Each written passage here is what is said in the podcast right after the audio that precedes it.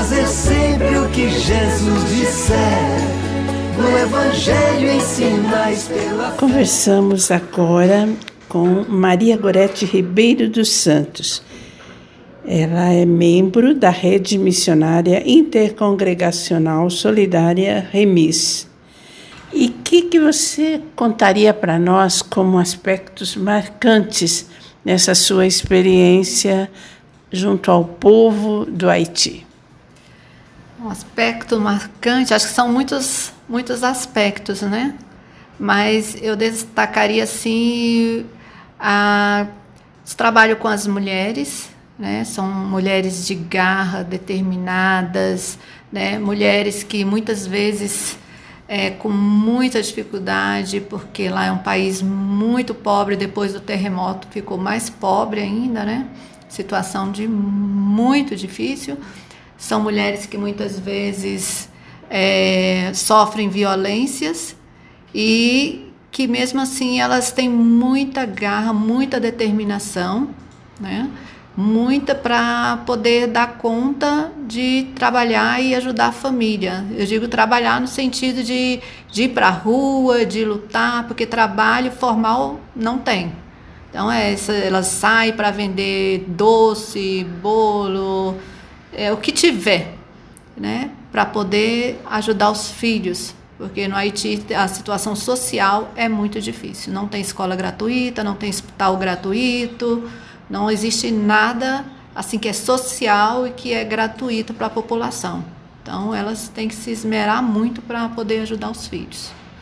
E acho que outra situação marcante no Haiti também é a situação da de uma severa desnutrição, né, que as crianças sofrem. Então, a fome é destruidora no Haiti. A fome maltrata muito e de maneira especial as crianças.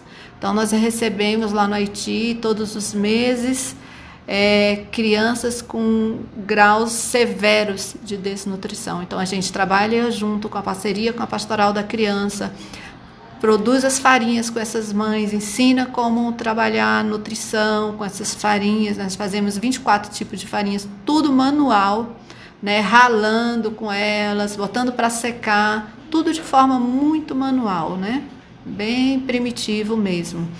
E isso tem salvado vidas, né? Nós já salvamos muitas crianças que chegavam às vezes com 3 anos, pesando 2 quilos, 2,5 kg, como um recém-nascido, né? Muitas dessas crianças era tão severa a desnutrição delas que a gente teria também que arcar, muitas vezes a gente teve que arcar pagando hospital, né? Porque a criança já estava cheia de inflamação, cheia de, de, de infecção, né? E precisavam ficar internados porque o nosso processo já não dava mais conta. Mas com a graça, a ajuda do povo brasileiro, das igrejas, das comunidades, a gente conseguiu salvar muitas crianças. E a fome realmente no Haiti, o que o Papa falou, né, o país mais pobre da América Latina, mais sofrido da América Latina, é tremenda. Toca no coração. Né? A gente saber que os outros países um século tão moderno, né? A era da, do, da internet, né? A era das comunicações modernas, ainda morre muita gente de fome. Muitas crianças morrem extremamente desnutridas, né? Então, isso assim dói no coração, né? Acho que Deus sofre com isso e a gente é um, um canal, né? Um canal assim de acolhida, de misericórdia, dessa bondade de Jesus. Que lindo. Você falando assim, Gorete, como missionária no Haiti, me fez lembrar terremoto, é, furacões, são frequentes no Haiti, não é? Me faz lembrar, inclusive, a doutora Zilda, que morreu ali implantando a pastoral da criança, não é? Você, por acaso, estava lá nesta ocasião? Não estava. Então, mas ficou a marca da doutora Zilda. Sim, sim tem a marca, né? Tem leigos, a pastoral da criança está implantada, não não está assim em pleno vapor por falta de recursos, né? Que são recursos limitados, mas é, se busca trabalhar, a gente vê que as paróquias estão tentando, mas a situação de fome, de miséria, de é muito difícil, Não é fácil, mas as pessoas são lutadoras, né? Tem leigos lá que estão dentro da pastoral da criança, né? Então, buscando, sendo uma semente. Acho que a doutora Zilda, ela deixou uma semente, né? E requer nós religiosos, leigos, engajados, fazer com que essa semente se frutifique, né? E possa criar galhos, flores e frutos, né? Ela deixou a semente lá e se foi, né? Mas com certeza o espírito dela continua. E isso tem salvado as vidas. Graças a Deus. Bonito. Gorete, eu queria ainda saber sobre a comunidade intercongregacional Nazaré. Você participou dessa comunidade? Como é que funciona? Bom, eu participei desde o início, no, no, no comecinho, quando eu cheguei, as primeiras três, seis que estavam lá, né, já estavam saindo, a gente já estava indo para substituir, pegando tudo novo, né? E é, é bem interessante. A gente abre horizontes, porque muitas vezes a gente acha que só dá para a gente morar no nosso próprio carisma, nossa própria congregação, as irmãs que a gente já conhece. Mas a gente desacomoda, né? Sai disso e vê, abre horizontes. A gente aprende muito, né? Aprende a conhecer carismas diferentes, aprende a respeitar e aprende a partilhar e se enriquecer com os carismas diferentes, né? E conhecer irmãs diferentes, a gente só tem a enriquecer aquilo que a gente já traz da nossa própria congregação, a gente não perde. Às vezes a gente tem, acha que vai perder porque vai misturar, mas não, a gente enriquece. Né? Aquilo contribui para que o nosso carisma se fortaleça mais, se enriqueça e possa construir o reino de Deus, né? E é bonito saber que várias congregações, né, dispõem de irmãs para a missão. Eu acho que o mais bonito é isso aí, a missão. O reino de Deus é um, é um só. Né? A igreja é uma só. E a missão é uma só. Então, lá onde uma vida está se perdendo, deve ter uma consagrada, né, que se consagrou para isso, salvar vidas. Isso é bonito. Isso faz com que a gente supere qualquer atrito, qualquer dificuldade humanas que todas nós temos em função da missão. A gente está lá em função de uma missão maior. E Deus vai iluminando, vai nos ajudando. E temos como é, ponto básico, né? Temos como a base da nossa vida a palavra. É a palavra de Deus que nos guia. É a palavra de Deus que nos conduz como religiosos. Que bonito, o pilar da palavra, né?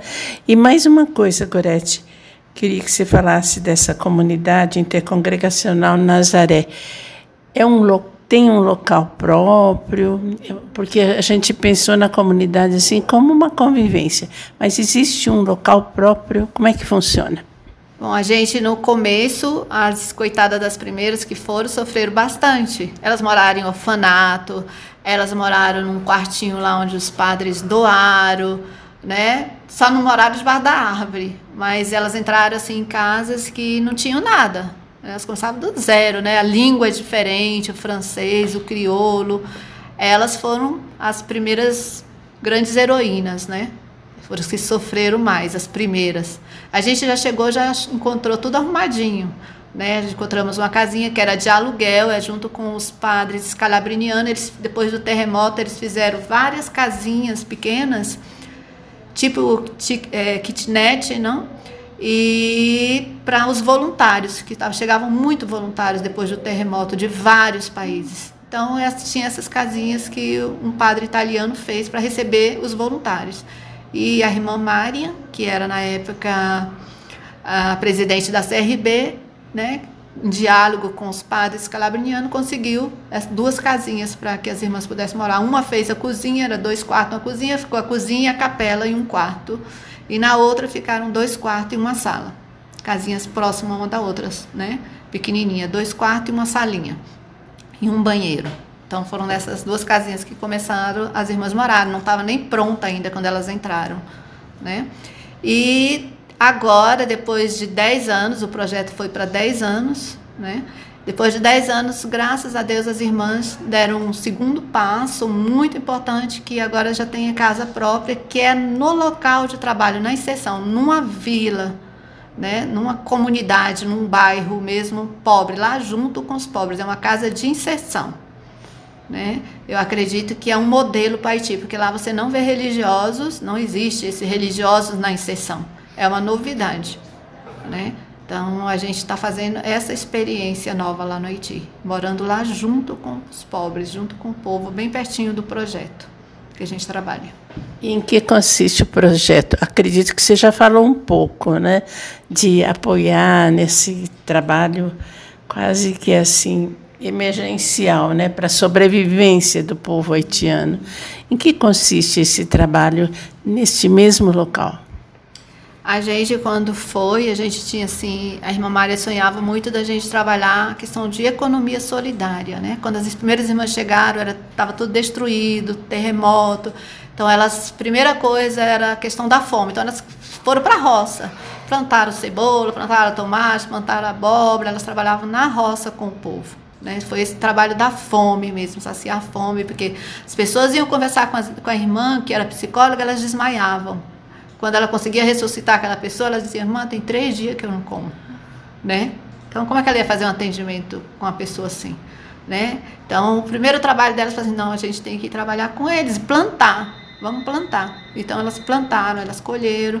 Depois, passados já quatro anos, foi quando eu cheguei, a gente começou a pensar um projeto de economia solidária nesse bairro onde as pessoas que tinham sofrido, perdido casa no terremoto, eles colocaram numa área desértica, né? Desapropriaram aquela área, mas era uma área desértica, não tinha água, não tinha nada. Então foi lá que a gente montou, eram várias casinhas, assim, tipo uma invasão, sei lá. E ali a gente começou a trabalhar o projeto de economia solidária. Então, quer dizer, as, as mulheres curso de bordado, de padaria, os jovens a gente trabalhou artesanato, costura, né? Então foram vários cursos que pudessem dar habilidades para que eles pudessem, mesmo que a gente saísse de lá, eles ficariam com aquela habilidade, né?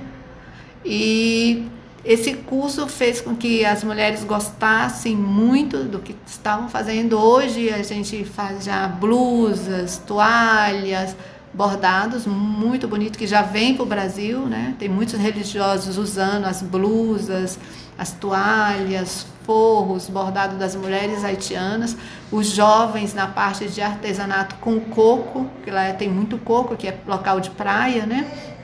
Então a gente fazia reciclagem com coco, e a costura também, que eles trabalham muito com a costura, os uniformes das crianças, todo trabalho assim de costura eles gostam muito. Então a gente resgatou também isso. Então tem todo ano tem grupo de costura, homens e mulheres no grupo de costura, né? E também o trabalho da multimistura, que a gente tem os grupos que de semana em semana a gente faz as farinhas, né? É, trabalha com as farinhas para depois distribuir essas farinhas para as crianças. Quanta coisa bonita, né? Quanto, quanta ajuda para os mais carentes. E você pertence a esse a REMIS, Rede Missionária Intercongregacional Solidária. Em que consiste a REMIS e o que significa ser membro da REMIS? Bom, a REMIS é que o, o trabalho no Haiti é, sempre a CRB, né, junto com a irmã Mária, já tinha pensado por 10 anos. Né, era comunidade de 10 anos. Como foi no Timor-Leste. Após 10 anos, a CRB saiu e passou para uma outra congregação. A gente começou a refletir mais amplo. E falou assim: por que passar para uma congregação? Um trabalho tão bonito, a gente está retrocedendo, né? Se a gente passa só para uma congregação. Não deu certo várias congregações, por que, que a gente não continua? Então começamos a pensar: vamos tentar ver se a gente consegue dar, dar continuidade a isso, né? Tão bonito, né? O Papa já fala nisso, que as congregações têm que se unir. Hoje os membros estão diminuindo, as vocações estão diminuindo, as congregações estão fechando escolas, orfanatos, hospitais, casas porque não tem membros. Então vamos juntar, né? Vamos trabalhar juntas. E foi esse pensamento, né? E foi formada uma equipe, né? Que hoje é a Remis para que a CRB passasse, né, agora depois de 10 anos, é, a coordenação para esse grupo de congregações. Né? Então, a remissa é um grupo de congregações, né? membros de congregações. Né? Tem duas superioras gerais, Tem uma conselheira, tem eu que vim do Haiti, tem outra irmã que veio antes de mim do Haiti. Somos cinco pessoas. Mais a CRB também que vai estar fazendo essa passagem e contribuindo por um tempo, né? Que é uma novidade, é uma coisa nova dentro da, do nosso processo, né? De igreja. Então tá recém, tá começando, né? Nem a gente mesmo sabe direito como é que é. Está começando, é um processo, todo mundo está aprendendo, é um processo de aprendizado. Então, em vez da a CRB que vai coordenar, vai ser esse grupo de congregações que vão coordenar lá as irmãs. Hoje elas estão em quatro irmãs no Haiti, de congregações diferentes. Então, esses membros estão participando. Ele é bem mais amplo, a REMI é bem mais ampla. Quando foi na última assembleia da CRB, foram 70 congregações que se inscreveram né, para participar. Dessas 70 congregações, algumas vão ajudar contribuindo, né? é, com dinheiro, outras vão contribuir com orações, outras vão contribuir mandando irmãs. Então, cada uma vai contribuir naquilo que pode contribuir, mas esse grupo é o que está mais próximo, que está coordenando, que está levando. Essa contribuição é por dois anos. Né? Queremos que depois a gente possa ir saindo e outras congregações possam assumindo. Que bonito. E se alguém quiser ir para missões noutro país, além do Haiti. Vamos supor para a África, para Moçambique, Angola, qualquer outro país. A Remis também acompanha? Ainda não, porque a gente está se, tá se organizando no Haiti, né? Tem a CRB nacional que está, né? Tem missão, a CNBB tem missão no, na África, né, e alguns países da África que já recebem, né. Por enquanto a Remis está nesse projeto, está é, tá caminhando nesse projeto. Quem sabe vai se fortalecer, mais congregações vão entrar. Você pode se pensar em ir para a África também. Claro. E se alguém desejar e, e, tem isso, Deus chama também para isso, para esse serviço, ir em missão ao Haiti deve se dirigir é a Remis? Você tem uma referência para deixar? Sim, hoje, é, por enquanto, está tá se procurando a CRB, mas tem a irmã que é a presidente, a vice-presidente, né, que são as irmãs carmelitas da Divina Providência, na, na pessoa da irmã Imaculada, né, que é a presidente da Remis hoje. E que acho que mais aqui na CRB, ligando para a CRB, vai ter todos os contatos, né? Para ela passar. Ok. Então, se alguém desejar ir para as missões, sente esse chamado de Deus para as missões, pode se dirigir à CRB Nacional, Conferência dos Religiosos do Brasil, pelo telefone 61 3226 5540. E para finalizar a nossa conversa com você, Maria Goretti, que vem há pouco lá do Haiti e experimentou que é ser missionária num país tão sofrido, que mensagem você deixaria para todos os cristãos que são chamados a serem discípulos e missionários de Jesus? Eu acho que a mensagem que eu diria assim que não tenha medo, né? Não tenha medo, você só vai ganhar, vai crescer. E Jesus, ele abre caminhos, né? Às vezes a gente não consegue ver a luz logo no começo, mas a luz está lá. Quando você chega mais na frente, aquela luz se abre, né? E tudo, tudo vai te conduzir a você fazer aquilo que Deus está te pedindo. E não tenha medo, porque Deus está no comando, né? É Ele que nos caminha. Ele diz: né? Tome a sua cruz e siga-me. Né? Então, você leva essa cruz e segue que vai dar tudo certo. Não tenha medo, né? Não deixe que o medo te paralise. Mas faça a vontade de Deus. E eu acho que a vontade de Deus é que a gente faça o bem aonde que gente, no lugar que nós estivermos. Se é no Haiti, se é na África, se é no Brasil, se é na Amazônia, é lá que você tem que fazer o bem. Fazer o bem, ser humano, até as últimas possibilidades, como Jesus foi humano, né? amando. Muito obrigada. Nós conversamos com Maria Gorete Ribeiro dos Santos, missionária no Haiti.